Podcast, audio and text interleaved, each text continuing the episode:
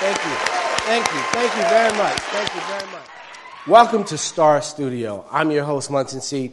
It is a really, I am so excited to be here in front of you today. Star Studio is that forum that allows artists, actors, musicians to come forward and share with our audience at Rolling Out the special techniques, their journey, and just be themselves. So, I'd like for you to help me bring to the stage legendary songwriter, hit maker, music soul child.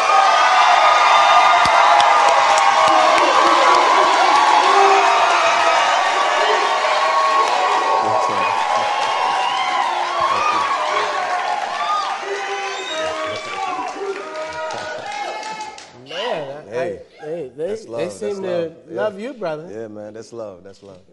Why don't you walk us back in the beginning? Okay. Kind of give us an idea of what the journey's been like for you, and uh, just tips and you know, as we ease into this, what It's 1998. I'll say that's where it started. Uh, ran into some some folks that had access to a studio, and they heard about me.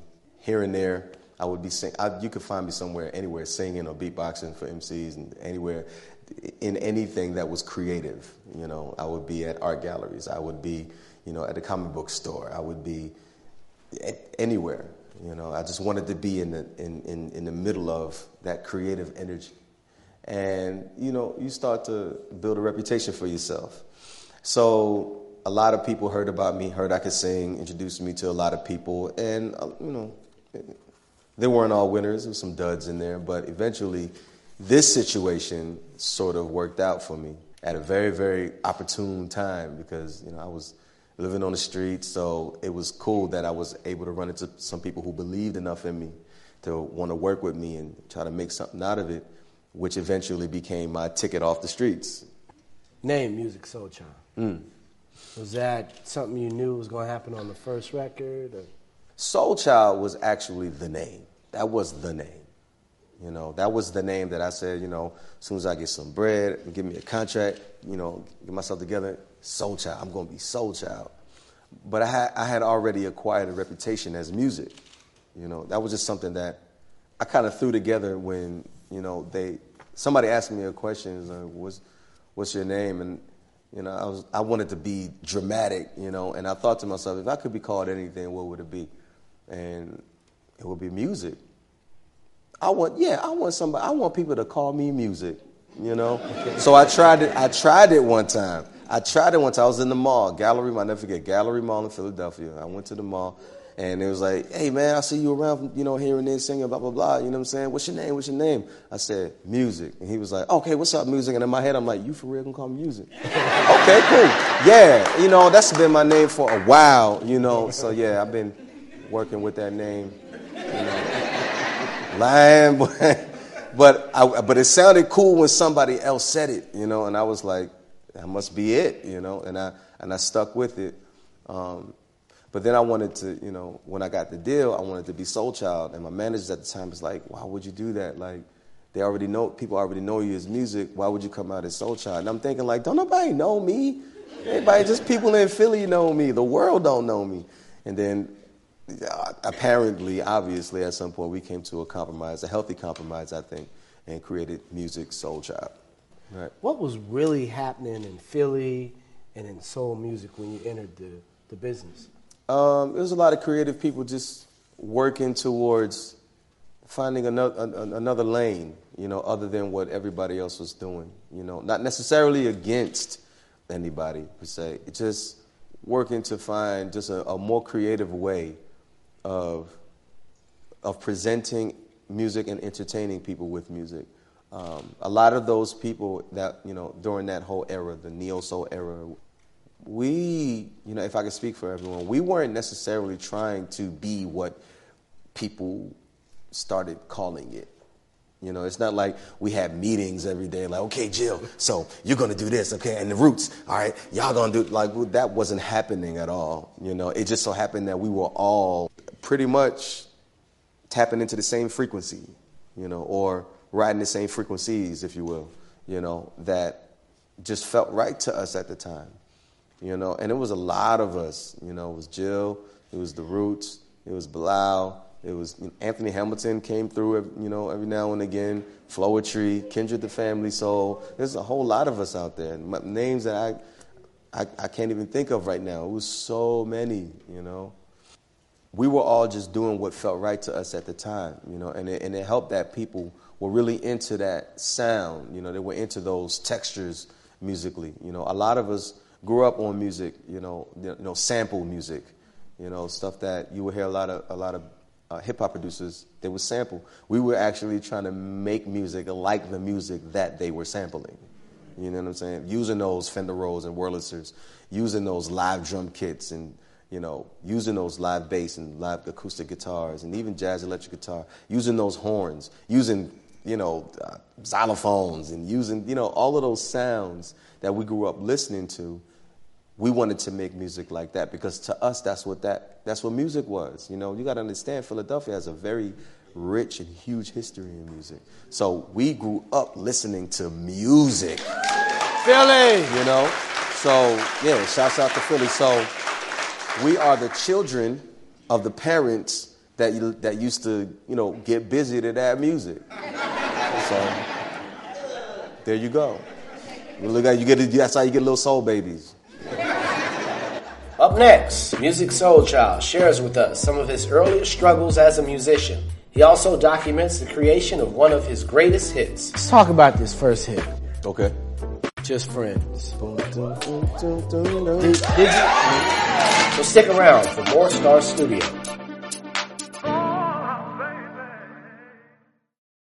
Started my Camry.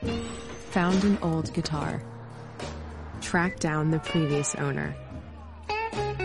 Hit the jackpot. The bold new Camry. One bold choice leads to another. Toyota, let's go places.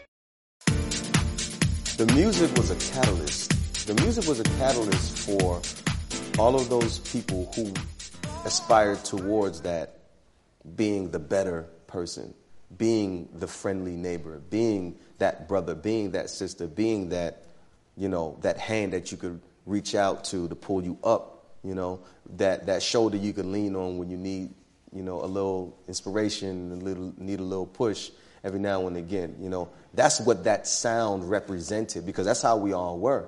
You know, I mentioned I was, you know, on the streets at the time and I would and, I, and, it was very weird because I would have a job, but I wouldn't have a place to stay. So that was weird. Let's not get into that right now.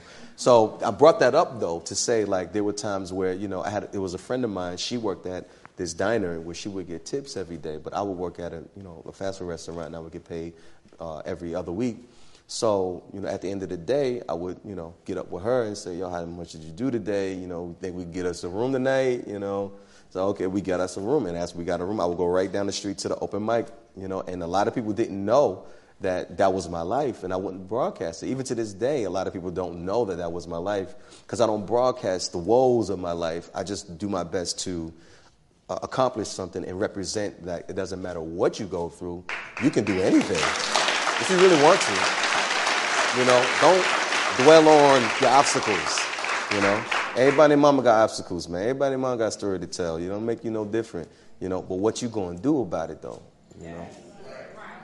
So, how would you talk about elevating your game when you say that? Hmm. Right now, I'm working on a personal project. You know, I call it a persona project, where I'm releasing myself as different personas um, that represent different styles of music the reason why I'm doing this, and I've, I've gotten a, you know, a, huge backlash, negative backlash because of it. I didn't take it no way because I knew it was, it was just something different, and it kind of threw people off a little bit. Um, and a lot of it is because they don't really get it, and it has a lot to do with the fact that it's not really ready yet, you know. But the whole point of that is, you know, throughout my career, I've heard a lot of people complaining about the state of music. But I don't really see a lot of people doing anything to contribute to a difference. They keep supporting the same stuff that you complain about. That doesn't make any sense to me. So this is this is my way of doing something different. Hey, bro, I don't really know what I'm doing, but I'm doing something different. And I'm, I, it's going to it's going to be dope eventually because you got to start somewhere. And there's a you you whack for a while before you get dope. Nobody was nobody was born dope, man. I'm sorry. It's a it's a process. You know, and even if you were born dope, like you got to work to make it make sense to people. You know, so I'm I've never been afraid to work. I've never been afraid to get doors, you know, shut in my face. I've never been afraid of negative comments. That I, I don't really mean nothing to me. I don't speak that language because I know that eventually I'm going to get to a point where it's going to be hot. Case in point, Musiq Soulchild. Let's talk about this first hit. Okay. Just friends. Did- Did? That was actually a fluke. So this what happened, right? ah. So this is what happened. So I'm in the studio, I'm recording this song, right? And then as, you know, anybody that's been in the studio or has ever been in a session knows that sometimes sessions crash, you know? So I'm in the session and something crashed and I, I I'm in a booth actually waiting for, you know, the producer to kind of like get everything, the engineer try, to try to get everything right. So I'm in the booth and I'm, I'm ready to sing the song, and the actual melody of the track is still in my head. So just to keep me, you know, keep my, my, my spirit kind of warmed up, you know, I just do the beatbox. Boom, doom, doom, doom, doom, doom, doom, thinking about melodies, doom, doom. and then the mic clicks on, right? And they like, yo, what was that? And I was like, what was what? And he said, do that again. Do what again? What you was just doing? What beatboxing? Oh. It's like, yo, we should open up the song like that. Okay, let me do it. Let's see what it sounds like. So I did it, and I was like, huh, that's actually kind of fresh. so that's the that's the history behind. I know y'all ain't asked, but that's the history behind. That's how that came out. A lot of stuff goes like that, actually. Yeah. What is the songwriting process for you? Hmm. Songwriting process for me is uh, it's a. It all depends. It all depends on what I'm what I'm what I'm hoping to accomplish. Most of the time, I'm I'm what I, what I hope to accomplish is to be a be a, a some like a some like a mediator, a communicator between different points of views. You know, when it comes to you know relationships for the most part. People love relationship songs, you know, and I, hey, I love them too. Um, but it's, it's just interesting how so many people have so many different ideas about just the simplest things. I recognized at an early point that songwriting, you know, was a way for me to get rid of, kind of sort of like bypass all the the unnecessary nonsense, all the clutter and the crap, and get to the root of what it actually is. You know, like what's what's like the basic math of it? What's the one two one plus two equals three of it? What is that? You know, because at the end of the day, no matter who you are and how you choose to look at it, that is what you're going to have to deal with. And you can either keep running away from it, or you can go in, you know, and deal with it. And even in dealing with it, there's a way to deal with it. You know, you could be passive, you could be aggressive, you could be passive aggressive, you could be, you know, full out, you could be kind of, you know, half step, like whatever, you know. But I like to get to the root of it, and that's why if you notice, a lot of people say about my music, dude, you talking about my life, you know, you must, you know, got like people watching me and stuff. Like, no, it's just that these are things that everybody goes through. You just think that your situation is different and special. Everybody goes through this, man. And all I do is talk about it in from that point of view. Next on Star Studio, we open the floor for our audience to ask Musiq the tough questions. How do you balance satisfying the consumer but still not letting your creativity be stifled? Like, how do you balance that and how do you still, if that's a good question? You know? Oh, that's a great question.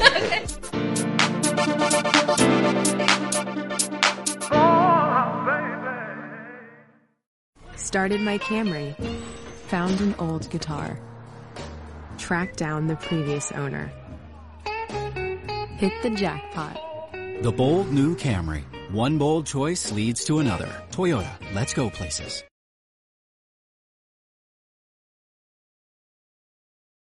Hello, my name's Brittany. hey, Brittany. Hello. My first question for mentioned after the success of your first first album, the Mm-hmm. execs were more okay. Stick with what you know. How do you balance satisfying the consumer but still not letting your creativity be stifled? Like, how do you balance that, and how do you still? If that's a good question. Oh, that's a great question. uh, okay, I'm gonna put it like this: how I've how I've been doing it. Um, it's a formula I call the Kool Aid formula. You give 10% and you add water, right? So the 10% is what I really want to do, but the water is so that I can be palatable for everyone. So I don't allow my personal whatever to overkill my intentions of serving you guys. Hey, Musiq. My name Hey. is Rachel. Hey, say what's your name again? Rachel. Hey, Rachel. Hey. So, um, you talked about early on how you struggled a lot. You were homeless. It took a while for you to kind of, I guess, get your break. Mm-hmm. Um, a lot of people, we're all like searching for our purpose and destiny. At what point would you say, you know, after 15, 20 years, if you had, at what point do you say, maybe try something else? Or do you say, hey, if that's what you feel like you're supposed to be doing, do it? I, you, you're, you're asking me to answer a, question that I'm actually in the process of doing. I'm, I'm actually in that process. I was just speaking to the brother right here uh, uh, about it, and we we were discussing. He was just discussing like, yeah, you got to do that these days. You know, you got to do this, you got to do that, you got to be urgent, you got to be immediate. You know, and I and I agree because the attention span of the average consumer nowadays is is, is so short. You know, and I realized that a few years ago. You know, when I released an album. And they say, "Yo, man, when your next joint come out?" I just, I just released one last one. You know, I got that one. When the next one coming out? Like, bro, are you serious? So now what I'm doing is I have these multiple personas that, I, that I've had for a long, long time. And once I start doing them, you guys on your own are going to start cross-referencing Musiq Soulchild records, and you're going to be like, oh, that, that was there the whole time. They just played radio. I did radio on my album On My Radio, which was my fifth album.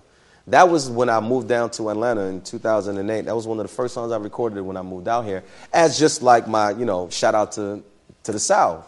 You know, when that song came out, like I got so many mixed reviews with that. Like, why? What is he doing? He's selling out. He's on. No, I'm just showing love and respect to a sound that you guys support. Thank you, brother. I really appreciate it. problem, My no name is problem. Natasha Love, and I'm Hey, an independent Natasha. artist. And the question I have to you is based on the music industry has shifted dramatic. I mean, drastically. Mm-hmm. uh-huh, mhm. And um, particularly when you look at even record sales, I'm Right. Just interested in, and we look at piracy. 90% of music is pirated now. Right, right. So as an independent artist, I'm just interested in what do you take, or what could, advice can you give to independent artists in terms of really that want to do this work, but also want to make a living out of it. you got to have something that people care about. You know, because that's what's, in my opinion, I could be wrong, but that's my that's my opinion of what it what it what will be the determining factor of whether or not a person is going to choose to buy it or just simply download it. You know, because there are people, you know, you can get pretty much anything nowadays. If it's out long enough, you ain't got to pay for nothing, you know. And that's just the world that we live in right now when it comes to this, especially, you know, this music or this entertainment industry, you know. What's going to make a person say, hey, I know I could download this, but I want to support this person, so I'm actually go and purchase this so that, you know, they can get that check, you know. And I, I really, I really feel like it is it is heavily contingent on you doing something that they care about, that they actually like. So what good does it do you to do something that somebody already did because they can get what you're doing right now from somebody else? Do something that no one else is doing, or at least not the way that you're doing it, and they can only get it from you. That you know they will be willing to support it, and that's and that's the whole thing that I don't think a lot of consumers really understand about what this thing is. After the break, Musiq closes out Star Studio with a live performance that you don't want to miss. Oh, we're doing yesterday. Started my Camry. Found an old guitar. Tracked down the previous owner. Hit the jackpot. The bold new Camry. One bold choice leads to another. Toyota, let's go places. Well, how would you guys like to hear music so show?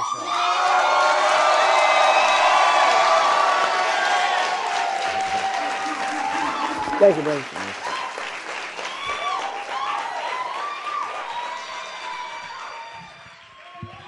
Y'all give it up for the lovely Tracy on keys.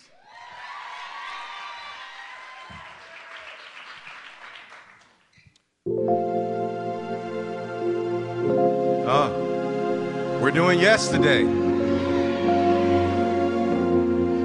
I'll go good.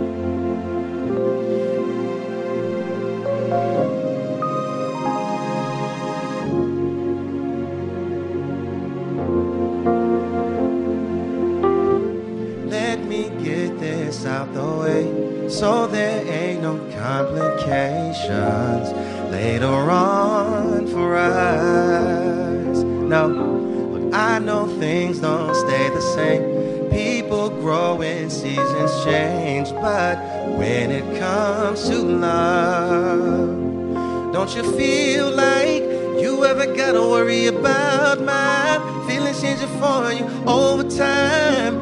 Cause when I say I'm here, girl, I mean it.